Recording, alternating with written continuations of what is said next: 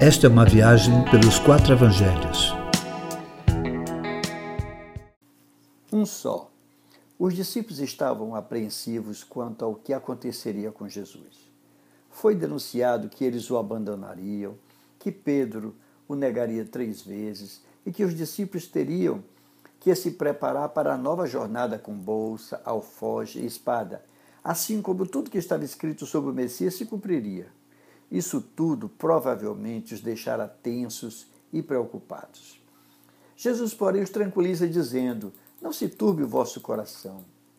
Ele queria que seus discípulos crescem em Deus e também nele, que eles não deveriam se preocupar, pois, ainda que fosse de volta para a casa do Pai, iria preparar lugar para que todos estivessem com ele. E afirmou: Vocês já sabem o caminho para onde eu vou.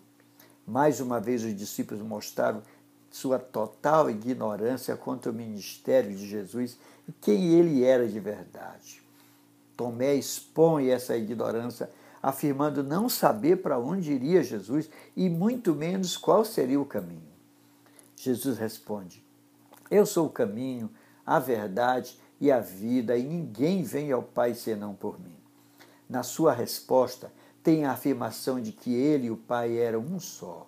Mais uma vez, o total desconhecimento de quem era Jesus é exposto por Filipe, agora que pede: Senhor, mostra-nos o Pai.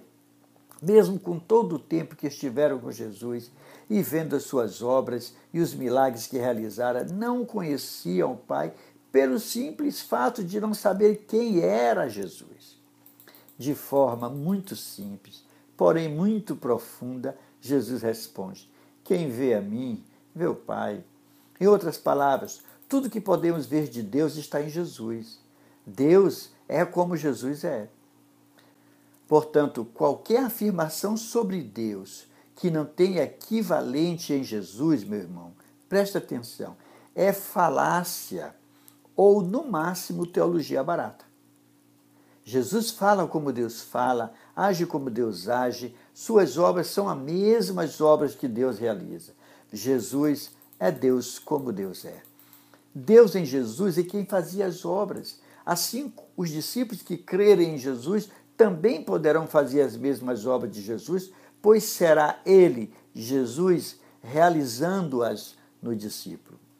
Conforme o Senhor, todo discípulo deveria ser capaz de fazer as mesmas obras do seu Mestre e ainda fazer maiores.